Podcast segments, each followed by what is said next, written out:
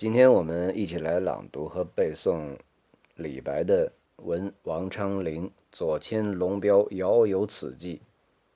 这个题目很长啊，我们先来朗读第一遍：杨花落尽子规啼，闻道龙标过五溪。我寄愁心与明月，随风直到夜郎西。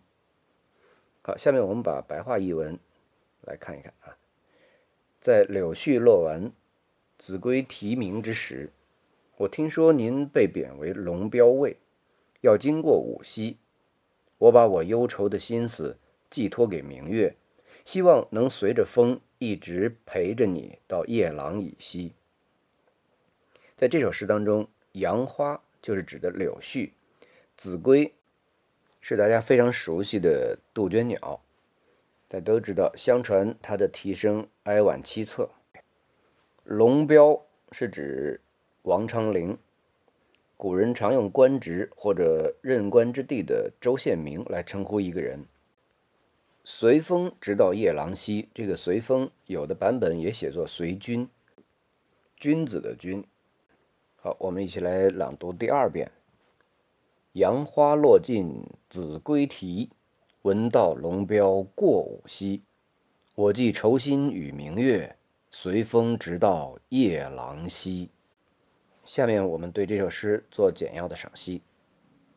在《新唐书·文艺传》当中，有记载说，王昌龄左迁龙标尉，是因为他不护细行，也就是说，他被贬官。并不是由于什么重大问题，而只是由于生活小节不够检点。在芙蓉楼送辛渐当中，王昌龄对他的好友说道：“洛阳亲友如相问，一片冰心在玉壶。”即沿用了鲍照戴白头吟当中“清如玉壶冰”的比喻，来表明自己的纯洁无辜。李白在听到他不幸的遭遇以后。写了这一首充满同情和关切的诗篇，从远道寄给他，是完全可以理解的。首句写景，兼点时令，与景物读取漂泊无定的杨花，叫着不如归去的子规，即含有飘零之感、离别之恨在内，切合当时的情势，也就融情入景。因首句已于景中见情，所以次句便直叙其事。闻道表示惊息，过五溪见千折之荒远，道路之艰难，不着悲痛之语，而悲痛之意自见。后两句抒情，人隔两地，难以相从，而月照中天，千里可共，所以要将自己的愁心寄予明月，随风飘到夜郎。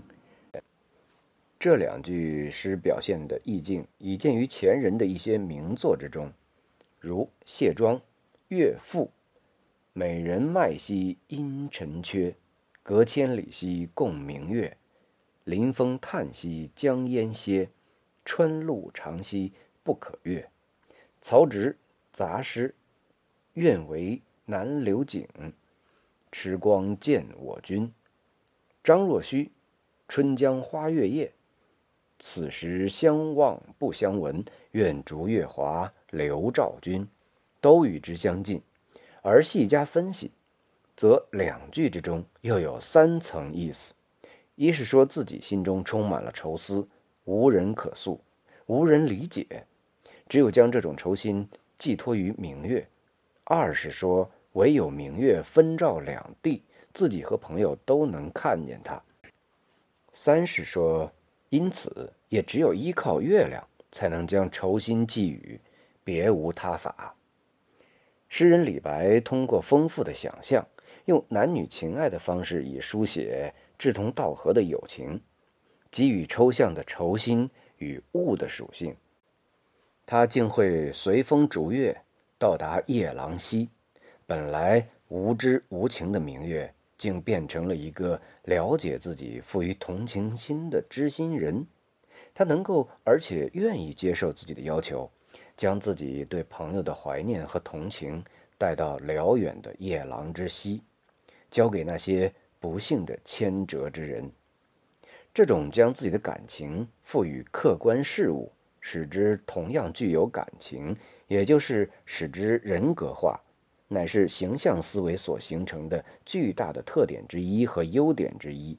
当诗人们需要表现强烈或深厚的情感时，常常用这样一种手段来获得预期的效果。最后，我们再将这首诗朗读一遍。同样的，会背的同学可以跟着一块背诵了。杨花落尽子规啼，闻道龙标过五溪。我寄愁心与明月，随风直到夜郎西。今天录的这段音频是在成都的一个宾馆里头，所以声音比较小，请大家见谅。